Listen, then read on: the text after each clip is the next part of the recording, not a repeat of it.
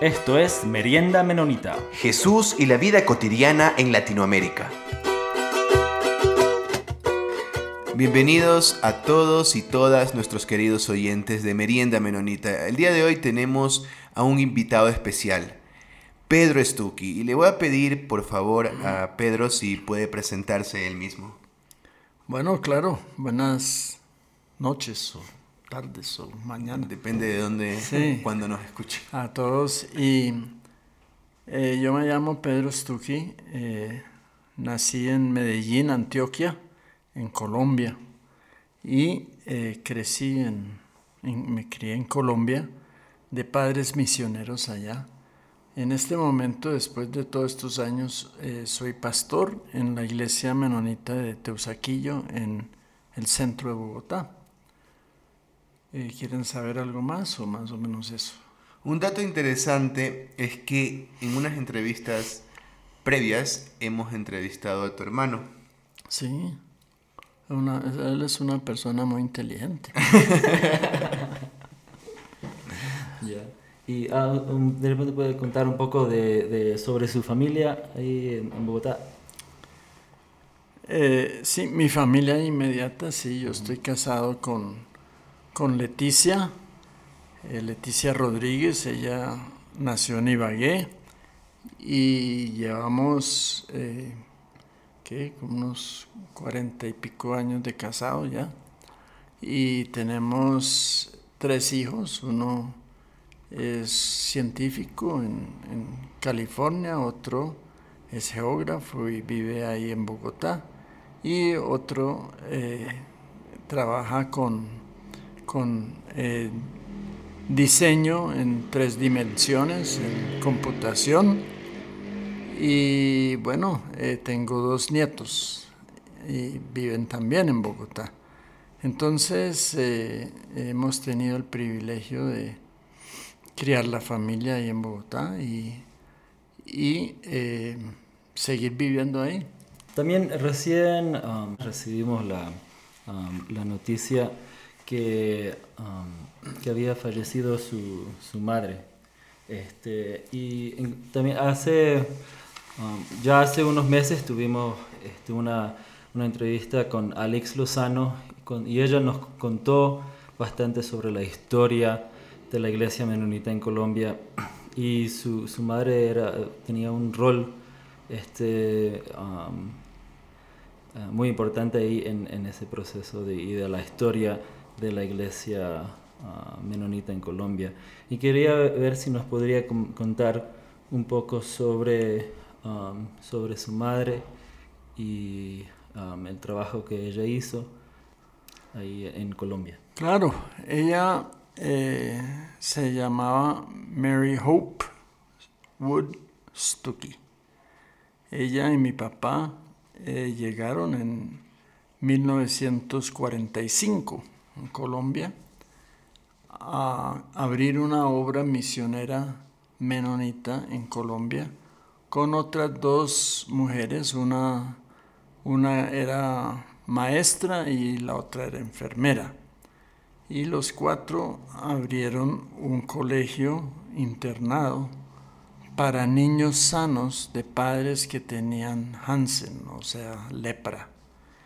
Y eh, entonces, ese colegio, en un, sitio muy bonito que se llama Cachipay, como a hora y media, dos horas de Bogotá, ese colegio recibió eh, niños de, de padres que tenían lepra para aislarlos un poco de la enfermedad, porque en esa época no se sabía cómo se transmitía la enfermedad ni nada. Entonces eh, los niños y las niñas venían ahí al, colegio. También eh, muy pronto después que comenzó el colegio eh, empezó lo que llamamos la violencia en Colombia, una violencia política entre el Partido Liberal y Conservador, muy cruenta por cierto, y los evangélicos o protestantes éramos una pequeñísima minoría. Entonces como Colombia era un, país católico y los enemigos del país eran los comunistas, los masones y los protestantes, pues no nos veían muy bien, ¿no? Pero, pero eh, la cosa es que en los sitios un poco lejos de, de la capital, en los pueblos y todo donde el sacerdote mandaba, entonces los niños de padres protestantes tenían bastantes dificultades, como por ejemplo para, para su educación y todo. Entonces eh, el colegio también empezó a recibir de estos niños y niñas, pero los protestantes obviamente eran una minoría muy, muy marginada como ciudadanos de segunda o tercera clase. Y también había, era una zona de minifundio, de, pequeñas eh, parcelas y de, trabajadores campesinos. Eh, entonces, en esa época, pues la educación, no, o sea, no había muchas escuelas por ahí. Entonces también recibió los niños de padres campesinos y eh, finalmente otro grupo que llegó al colegio fue por la violencia que había, entonces había desplazamiento interno. Entonces en esa zona pues eh, que era más o menos pacífica, pues llegaron eh, desplazados por la violencia y ellos también llegaron al colegio. Así que eh, el colegio y la obra menonita comenzó de, realmente de, cuatro grupos muy marginados de los más pobres y de los más, más eh, excluidos ¿no? de la sociedad. Los campesinos siempre han sido excluidos, ¿no? Y eh, y entonces eh, esos fueron como las bases iniciales de la iglesia menonita. se comenzaron eh, iglesias en pueblos de la zona, pero eh, también eran iglesias muy humildes, ¿no? Entonces, entonces mi mamá murió a los 103 años con 44 días. Y ella tuvo el privilegio que yo diría que muy pocas personas tienen, y es de vivir desde la siembra de la semilla al crecimiento y a la cosecha, ¿sí? Porque eh, su vida en Colombia, pues, eh, mm, prácticamente abarcó 74 años, ¿sí? En una manera u otra. Entonces ella pudo eh, ver cómo se sembró la semilla del Evangelio en vidas, cómo los, los niños y las iglesias fueron creciendo, cómo la obra menonita en Colombia fue eh, desarrollándose y iniciando, teniendo muchas iniciativas y trabajos y todo eso. Y eh, y bueno, la, la cosecha, pues que, de, que yo creo que debió dar mucha satisfacción y algunas personas están presentes para la siembra, otros riegan, otros cosechan, pero, pero diría que ella tuvo ese privilegio. Yo lo pude conocer, su madre hace, hace unos 17 años, cuando ah estuve en, en, Bogotá, justo en un programa de la Red Menonita de Misión, y sí, era, era muy interesante este, eh, conocer um, si alguien que, que había um, trabajado por ese tiempo y todavía, este, bueno, supongo que también fue súper um, interesante para ella ver también dos de sus hijos trabajando hasta, hasta hoy en día todavía en, en Colombia, ¿no? con, con, la iglesia. Sí, bueno, ese es nuestro hogar. Eh, qué gran historia y qué privilegio tener dentro de la iglesia a personas así, santos, que como dice Stanley Howard was, nuestra mejor apologética y defensa de la fe es tener a estas personas santas a las cuales uno puede seguir y, pueda imitar. Eh, gracias por, compartirnos eso, eh, Pedro. quisiera pasar a algo que me parecía muy interesante y creo que a nuestros oyentes también le puede parecer muy interesante, que es sobre un tema eclesiológico. en la revista Red Latinoamericana de Estudios Anabautistas, tú tienes un artículo titulado Iglesia, Santuarios de Paz, de dónde vienen, qué son, qué hacen. Entonces, o por lo menos con el término Iglesia, Santuarios de Paz, cuando leí el artículo fue la primera vez que lo, escuchaba este término. Entonces mi pregunta es, ¿qué es ser iglesia, santuario de paz, en contraste con ser iglesia? Eh, tú le dices un nombre aquí, me parece que es iglesia cultera. Entonces, quisiera que nos comentes un poco sobre eso. Sí, eh, mire, yo creo que el contexto donde uno vive, la sociedad, lo, lo forma uno mucho y en cierta forma lo arrincona uno también. Entonces, como ustedes saben, en Colombia hemos vivido eh, bueno, prácticamente 70 años de guerra y en diferentes formas, ¿no? Más o menos la, lo que se llama la violencia. Comenzó en el 48, 1948, y de ahí en adelante eh, pues siguió en diferentes formas, en, luego en, a través de grupos insurgentes, luego llegaron la contrainsurgencia, los paramilitares, y bueno, en medio de todo eso está la sociedad civil también, y eh, eh, realmente nadie se puede librar de, todo eso, es, como, como estar en, un océano, ¿no es cierto? Entonces, la pregunta para nosotros como iglesia menonita y, debería ser la, la, pregunta para cualquier iglesia es cómo vivimos nuestra fe, cómo vivimos nuestro seguimiento a Jesús en medio de esos conflictos y esas guerras y esa violencia. Y bueno, yo diría que, que nosotros fuimos tomando conciencia eh, sobre todo eso, pues obviamente antes de los años 80, pero especialmente los años 80, mediados de los años 80 para acá, fuimos tomando conciencia que, que sí, que Dios nos llamaba a, a ser eh, testimonio de paz y a trabajar por la paz en un país donde, donde eh, moría mucha gente por la violencia, donde sufría mucho, donde había millones de, o llegó a haber millones de desplazados.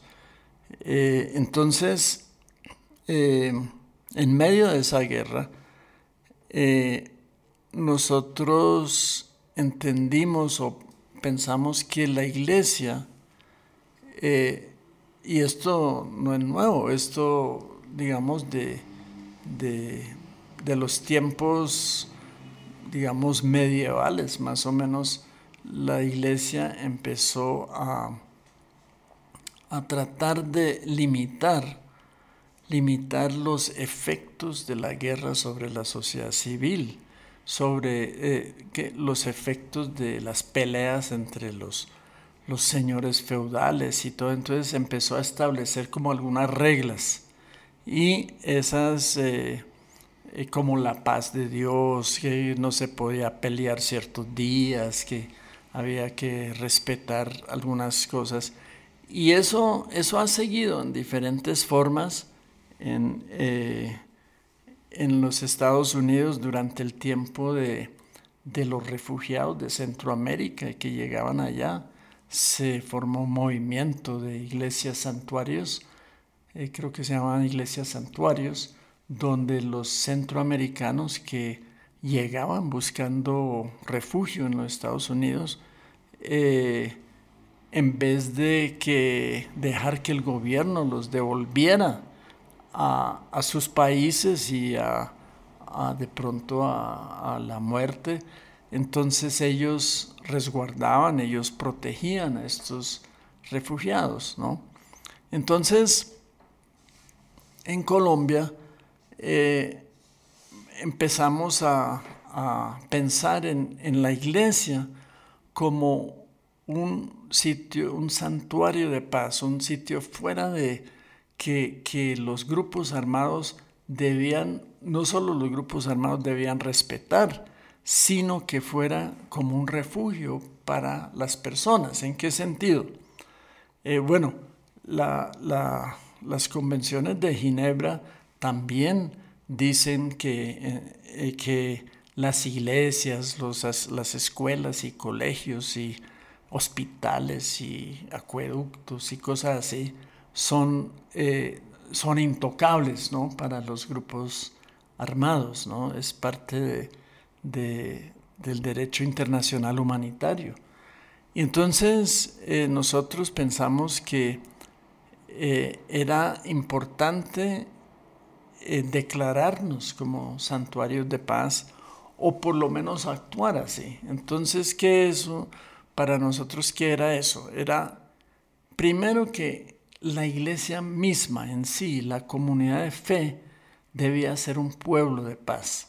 O sea, sí, que, los, los que estamos ahí tenemos que aprender a vivir en paz, a resolver nuestros conflictos de una manera constructiva, que tenemos que eh, tener relaciones justas entre nosotros, teníamos que eh, cuidarnos el uno al otro, ser una comunidad realmente de paz internamente. O sea, nuestra primera palabra, se puede decir, es lo que somos. Entonces, eh, la Iglesia Santuario de Paz es un pueblo de paz. Segundo, la Iglesia Santuario de Paz tiene un testimonio, un mensaje de paz. ¿Y qué quiere decir eso? Bueno, por ejemplo, que enseña la paz, enseña que la paz es la voluntad de Dios, porque eh, raro como parezca, pero muchas iglesias o no enseñan eso o no lo creen, ¿sí? Entonces son iglesias que apoyan la guerra. Entonces, eh, para uno como seguidor de Jesús, le parece eso terrible. ¿Cómo va a hacer eso? Y que Dios es un Dios de paz y, Jesús es el príncipe de paz y, que sus seguidores son, son eh, discípulos de paz y el Espíritu es un espíritu de paz. Entonces, eh, nosotros tenemos que enseñar eso en la iglesia, enseñar a nuestros jóvenes a, ser eh, objetores de conciencia, por ejemplo y en Colombia tocó trabajar por ese derecho de objeción de conciencia al servicio militar, porque no, no había. Entonces por ahí desde los años 87 en adelante comenzamos a trabajar eso. Y, eh, y también el, el, mensaje de paz eh, puede ser de muchas maneras, o sea, por ejemplo, hay mucha gente con, hay niños y niñas vulnerables con hambre, pues si, si la iglesia dice ese es nuestro ministerio, bueno, eso también hace la paz, o, o trabajar con refugiados, o, o los, eh, o con mujeres maltratadas, o tantos ministerios que pueden haber, ¿no? De, de paz. Eso es dar un mensaje, un testimonio de paz. Y lo tercero es ser un sitio de paz. Entonces, literalmente, a veces eh, la iglesia puede ser eh, un sitio de paz, por ejemplo, para encuentros, para dialogar cosas, para encuentros entre grupos opuestos, em, para discutir la situación que estamos viviendo. Y eh, en el caso en el caso nuestro, por ejemplo, de nuestra iglesia, en, los años, eh, la primera, especialmente la primera década de los años 2000, eh, llegaron muchas personas desplazadas por la violencia de otras partes de Colombia. y bueno, a veces ellos podían establecerse, pues primero darles una bienvenida, eh, ayudar a consolarlos, ayudar a escuchar su, su, dolor, escuchar su pérdida, escuchar su miedo y, eh, y darles, integrarlos a la comunidad de fe. Para muchos era, por ejemplo, era prácticamente la primera vez que conocían el Evangelio y, podían llegar a ser parte de una iglesia o, que por lo menos eh, era tal vez la primera vez que conocían una iglesia que tenía ese tipo de mensaje.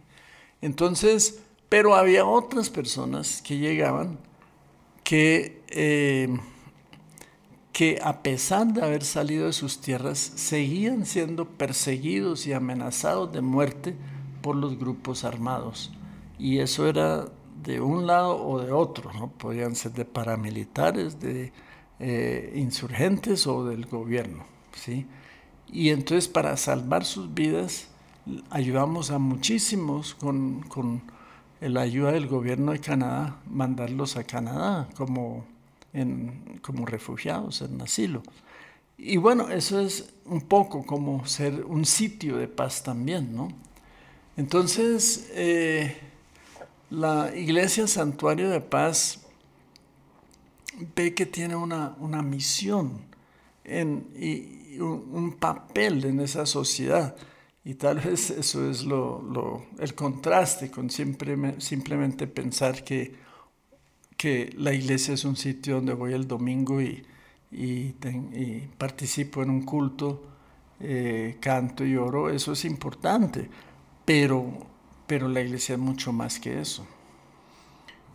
Pero si nosotros somos objetores de conciencia, si nosotros decidimos negarnos a ir a la guerra, no ir a la milicia, no hacer el servicio militar, acoger a refugiados, puede ser que el gobierno entonces nos comience a mirar con sospecha o alguien puede decir que eso puede ser rebeldía. Entonces mi siguiente, mi siguiente pregunta es, ¿cómo explicarle a las personas que tal vez no, nunca se han puesto a pensar en esta idea eh, que se pueden revelar con el se pueden revelar al gobierno y algunos de personas que dicen que no, que tenemos que someternos a nuestras autoridades, citan Romanos 13 entonces, ¿cómo podemos explicarlo de la manera más sencilla a estas personas que no? Que nosotros no solamente podemos, sino que a veces debemos rebelarnos contra las injusticias que está cometiendo un gobierno.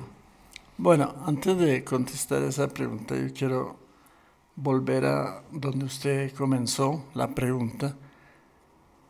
Y, es esto, si uno adopta esa posición de ser testimonio de paz en medio de una sociedad de guerra, probablemente hay mucha persona, mucha gente que o no va a entender o va a desagradar. Puede ser de un lado o de otro lado. Y puede ser el gobierno, puede ser la insurgencia, puede ser los paramilitares o puede ser otras iglesias también. Sí, las otras iglesias dicen, no, esos son comunistas o son subversivos, bueno, eh, en fin, ¿no? Mm. Eh, bueno, nosotros tenemos esa tradición anabautista y, en cierta forma es una ya un, inicio más adelante porque, o sea, nosotros tenemos una historia de ser disidentes, ¿sí? disidentes ante lo que, lo que es la sociedad normal, ¿no? los, todos los tejemanejes de poder y de, de dinero y de brillo y prestigio y todo eso. Entonces, pues uno tiene que también saber que eso puede tener su costo. Pero eh, quiero decir que a mí nosotros vivimos años muy, muy difíciles en Colombia y bueno, desafortunadamente ahora estamos otra vez, nos parece a veces retrocediendo 20 años en lo que se está dando. Pero yo, yo estoy convencido de que nuestra postura clara de no violencia fue una gran protección, como puede ser también ser una iglesia santuario de paz, porque no es que no, es que no puedan eh, sospechar de uno, no, pueden, no es que no puedan atacar, pero una iglesia que se o una persona también que es muy clara con su posición de no violencia, pues es mucho más difícil acusarla de ser eh, de un lado o de otro, de estar abogando por las armas o algo así, no, pero, pero eh, cuando, cuando la iglesia es, asume esa posición tan clara, yo estoy convencido que eso nos salvó mucho en Colombia, eh, porque nosotros asumimos esa, esa posición de no violencia. Sobre Romanos 13, es curioso porque justamente ayer estábamos con los pastores eh, allá en Bogotá Em, estudiando eso de un libro de, John Driver, de Juan Driver, que se llama Contracorriente, eh, Eclesiología Radical. Y había, hay un capítulo ahí sobre Iglesia y Estado. Y justamente Juan Driver comenta sobre Romanos 13. Lo primero que hay que decir es que Romanos 13 no es todo lo que dice el Nuevo Testamento sobre el Estado. Eh, eh, si usted va a Jesús y su relación con el Estado, si usted va a, Hechos de los Apóstoles y, lo que contestó Pedro a las autoridades, que hay que obedecer a Dios antes que a los hombres, si, eh, si usted va a Apocalipsis 13, tiene una una visión sumamente negativa del Estado, el Estado perseguidor y, que persigue a la iglesia. Entonces, eh, tomar Romanos 13, esos versículos como del 1 al, 6, como todo lo que dice el Nuevo Testamento sobre la, la, la relación con el Estado, pues está ignorando todas otras otras tradiciones. Entonces, eso es lo primero. Lo segundo es que eh, esa, esa, eh, esa, esos versículos de Romanos 13 están entre Romanos 12 y el 13.7. Romanos 12 dice que Dios dice, mía es la venganza. Eh, y nos dice cómo tratar a los enemigos y todo eso, trátelos bien y eh, Romanos 13, creo que es el versículo 7 más o menos, dice, no deba a nadie nada sino amarse, amar a los demás. El que hace eso completó la ley, amar al prójimo. Entonces, para los cristianos me parece que está bastante claro cuál es su cuál es el mandato de Dios para usted. Y eh, para el mandato de Dios para usted no es que usted tome las las armas ni que usted eh, ejerza la violencia, sino nuestro mandato es el amor. El Estado sí está ahí y tiene su papel y incluso Pablo lo, lo dice ahí, bueno, el, papel del Estado es, es, eh, es mantener, es castigar a los malos y premiar a los buenos, más o menos dice, ¿no? Entonces, eh, o sea, el, Estado tiene el deber de hacer justicia, de guardar el orden. No, no es un Estado cristiano, pero tiene ese deber. Pero uno entonces se pregunta, bueno, ¿y qué tal que sea lo contrario? Que el Estado no, eh, no premia a los buenos y castiga a los malos, sino al contrario, que castiga a los buenos y premia a los malos. Entonces, ¿qué hacemos ahí? ¿no? Es lo mismo así. Eh, también eh, una cosa es sujetarse. Pablo dice sujetes. Y eso hay que tenerlo en el contexto de que en esa época eh, de Nerón y Calígula y, y, la persecución no solo de la iglesia, sino de los judíos, la expulsión de los judíos de Roma. Entonces Pablo parece que estaba diciendo, miren, no se rebelen con violencia contra ese Estado. No, no, eso no les da permiso de hacer eso. Sujétense, pero una cosa es sujetarse y otra cosa es obedecer. ¿No es cierto? O sea, no rebelarse es una cosa y, y, y, otra cosa es obedecer ciegamente lo que dice. Y, Y precisamente en Hechos muestra cómo los, la iglesia primitiva dijo, bueno, hay un, unos mandatos, un mandato superior y es el mandato de Dios. Entonces, y la, yo creo que muchos cristianos sí creen eso. Dicen, ah, bueno, eh, si Dios nos manda, si Dios nos manda a predicar el Evangelio, el Estado nos dice que no podemos, tenemos que obedecer a Dios. O sea, el, el problema es que a veces somos muy selectivos en cuanto a qué pensamos que es un buen estado o un mal estado y qué debemos obedecer y qué no debemos obedecer. Y desafortunadamente las, los cristianos por siglos, por siglos, desde la época de Constantino más o menos, eh, ha ignorado, por ejemplo, que el Estado nos manda a la coacción, a la guerra, a la violencia, al odio al enemigo y todo eso. ¿Y por qué lo dice el Estado? Entonces está bien. No está bien. Eso va contra lo que quiere el Evangelio.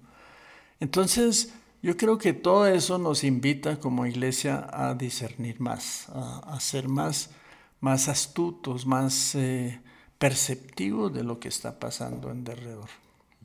Hubo recién, este, hace unos meses, este, un, un artículo interesante en en, Sojourners, es una, una revista um, cristiana en Estados Unidos, y, y ellos, eh, eh, y ahí el, el autor, um, ah, o sí, estaban haciendo una discusión sobre que um, el, el, Evangelio nos pide amar nuestro enemigo, y qué pasa cuando lo consideramos el Estado nuestro enemigo, ¿no? Y entonces... Uh, ahí cambia un poquito la, la perspectiva, ¿no? Pero, no, pero um, pensás que de alguna manera se puede aplicar igual el, el, Romanos 13 en ese sentido. Bueno, claro, la otra cosa con Romanos 13 y todo lo que enseña el, Nuevo Testamento es que la situación en ese entonces no es la situación de ahora. O sea, los cristianos en esa época no tenían posibilidad realmente de influenciar el gobierno. Eran, eran gobiernos imperiales, autócratas, eh, crueles, despiadados, eh, idolátricos, todo eso. Y no era ninguna democracia liberal, ni mucho menos, ¿no es cierto? Entonces, eh, bajo esa circunstancia, entonces Pablo les da algunas pautas también. ¿Qué pasa cuando hay ya otro tipo de Estado? Y como hoy en día hay toda una gama ¿no? de estados donde hay una participación amplia, donde los ciudadanos escuchan, donde hasta eh, también estados dictatoriales eh, y y también que eh, estados guerreristas y bueno, ustedes saben, ¿no? Entonces, yo pienso otra vez que toca, toca estar discerniendo como iglesia cómo nosotros vamos a seguir a Jesús en medio de esa sociedad, cuáles son los asuntos que nos llaman. Y el Estado, eh, pues, fue el Estado eh, y todas las, autoridades políticas, financieras, religiosas del tiempo de Jesús que lo crucificaron. Eso fue el desenmascaramiento de los poderes, ¿no? Que lo mejor de lo mejor de la ley de ese entonces que era la ley romana y lo mejor de la religión que era la judía eh, conspiraron para matar al Rey de Gloria. Y, dice Pablo en algún parte, si hubieran sabido qué estaban haciendo, no lo hubieran hecho. Pero quién sabe, ¿no? A lo mejor sí. sí, entonces, entonces esa, esa fue la gran, esa fue una de las tentaciones que Jesús rehusó. Pero muchos cristianos parece que hacen caso omiso de la posición de Jesús ante el Estado, ante, por ejemplo, ante la, tentación en Lucas 4 y Mateo 4, de, de que el, diablo en Lucas 4 dice, es que estos, estos poderes, estos estados, yo se los daré porque me los han dado a mí y yo los puedo dar a quien yo quiera.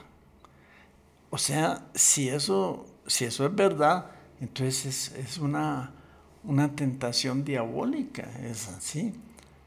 Ahora, ellos, el Estado es caído, eso no, no es un, una cuestión cristiana ni nada de eso, ¿no? Entonces, eh, yo creo que eso es un llamado para que los cristianos seamos un poco más astutos, un poco más críticos y pensemos las cosas mejor.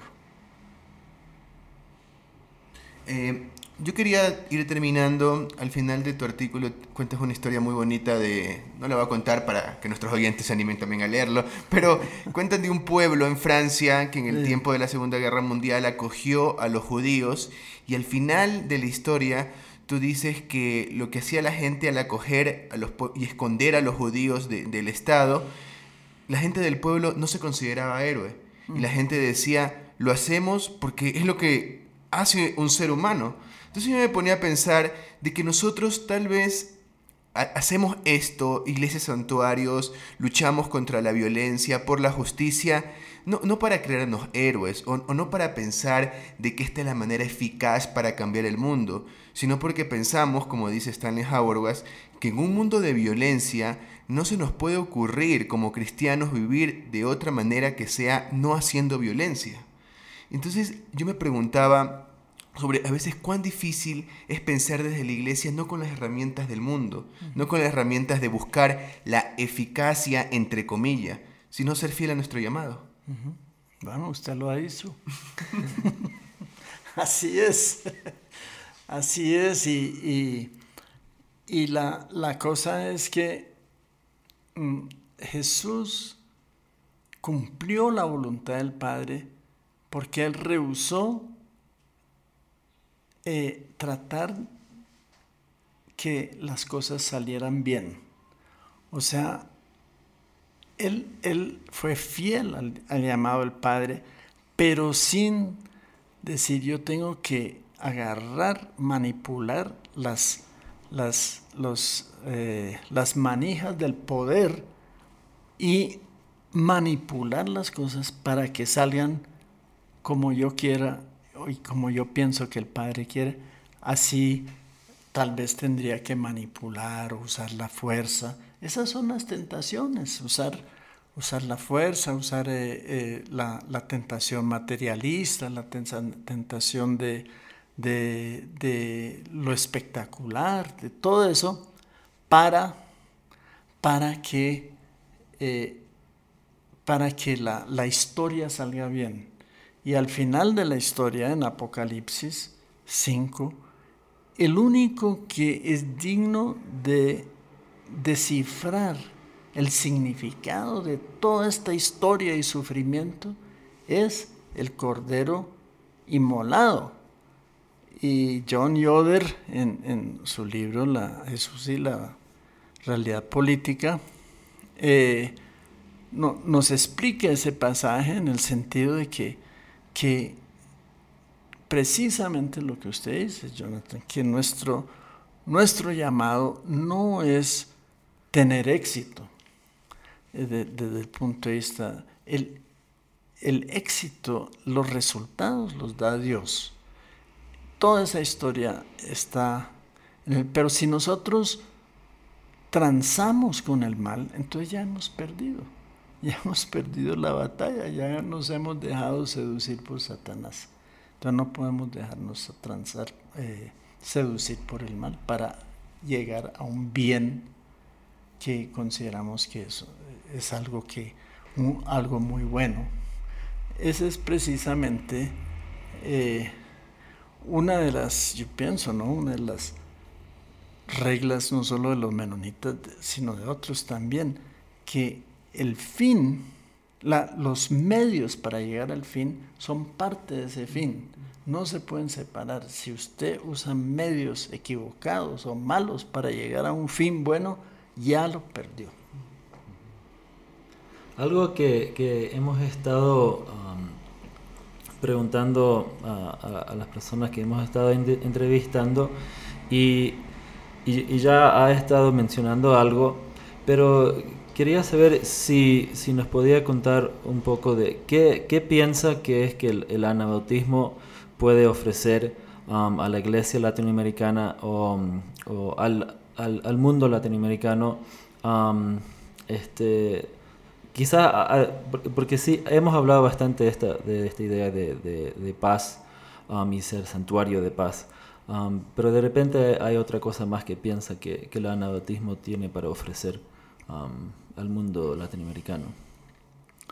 Sí, mire, hay, por ejemplo, hay diferentes modelos de iglesia, estilos de iglesia. Y yo, pues, ustedes los conocen bien, están todo alrededor nuestro, desde la iglesia católica, estilos en las iglesias evangélicas, cristianas, bueno, en fin. Pero me parece que eh, el anautismo tiene una riqueza en su eclesiología. Y es una eclesiología eh, que es la comunidad del reino, es la, el signo de lo que Dios quiere para todo el mundo. Y es una, una iglesia que es comunidad de, de, alegría, de justicia, de, es lo que le estaba diciendo antes, de ser un pueblo de paz. Y eh, Jesús vino a, a establecer como el anticipo también de su reino eh, pleno. Y nosotros tenemos el privilegio de formar comunidades de fe, de amor, de, de, confianza en Dios, de, de dar esperanza al mundo. Y entre más uno ve cómo, cómo actúan los, los eh, digamos, las propuestas políticas de un lado o de otro lado, de cualquier ideología, eh, cómo nos, cómo nos eh, desaniman, cómo nos, nos engañan, cómo nos traicionan y todo eso, es que ahí es ese es el sitio equivocado para poner nuestra esperanza. Nuestra esperanza estar, es estar creando comunidades de fe, de amor y de justicia que sean eh, esperanza para el mundo eh, como, como una alternativa, una alternativa a lo que, a lo que da el mundo. Y dice, dice en Miqueas 4 que en los últimos días la gente eh, dice, eh, venga, subamos al monte del Señor para que Él nos enseñe sus caminos y nosotros caminemos en ellos. Y luego habla de, de la, la belleza de ese tipo de sociedad. Pero pregúntese, ¿por qué los pueblos del mundo, los, las naciones, van a correr al, pueblo de Dios, al monte del Señor, para preguntarle cómo, cómo eh, experimentar esa buena vida? ¿Sabe por qué? Pienso yo es porque lo ven modelado ahí, ven el modelo, ve que funciona, ve que es delicioso, ve que, ve que hay justicia, ve que hay, se preocupan por la economía, porque se resuelven los conflictos en una forma pacífica, todo eso. Eh, pero nosotros, y necesitamos ser alternativa, porque si hacemos lo mismo que el mundo en derredor, pues ellos no van a venir a nosotros a, preguntarnos cómo, cómo conocer a su Dios, y ellos ya saben cómo ser corrompidos, cómo ser injustos, cómo ser violentos, cómo imponerse por la fuerza, entonces no tienen que venir a nosotros. Ellos necesitan ver, ver cómo la iglesia está haciendo ese modelo en el mundo. Esa es una de las contribuciones que puede ser la iglesia anautista. Sí. Pedro, gracias por tu tiempo aquí. Creo que ha sido una conversación bastante interesante y como siempre también bastante desafiante porque nosotros no queremos quedarnos en la teoría y por eso siempre tratamos de, preguntarle a, nuestros entrevistados cosas prácticas de su experiencia, de lo que ellos han vivido. Entonces, eh, lo importante es que tomemos esto no para simplemente aplaudirlo, sino para ponerlo en práctica en nuestras iglesias y salir desafiados de aquí. Claro, y me deben la merienda. sí, sí, muchísimas gracias, um, Pedro. Uh, muchas gracias por su, por su trabajo, ese uh, labor en, en Colombia. Um, y, y, sí, gracias por, por este desafío um, que, que, nosotros, igual como, como comunidad de fe, tenemos que, que buscar cómo ser ese ejemplo. Y muchas gracias a todos nuestros oyentes. Este, nosotros vamos a todavía seguir uh, publicando y, y si um, lo más fácil es que pueden suscribir um, eh, a su programa de podcast, donde sea que, que, escucha, entonces ahí le van a llegar los episodios.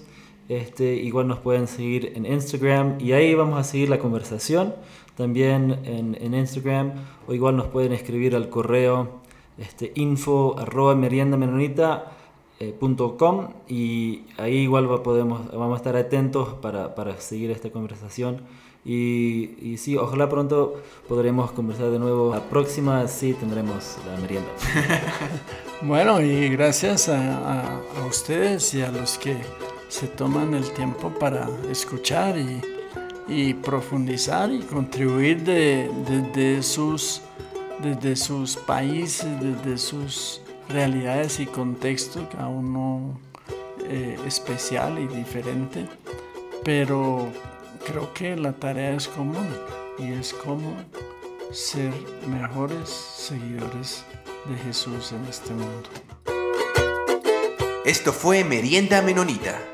Siempre estamos atentos a sus opiniones y preguntas y nos pueden escribir al info arroba meriendamenonita.com.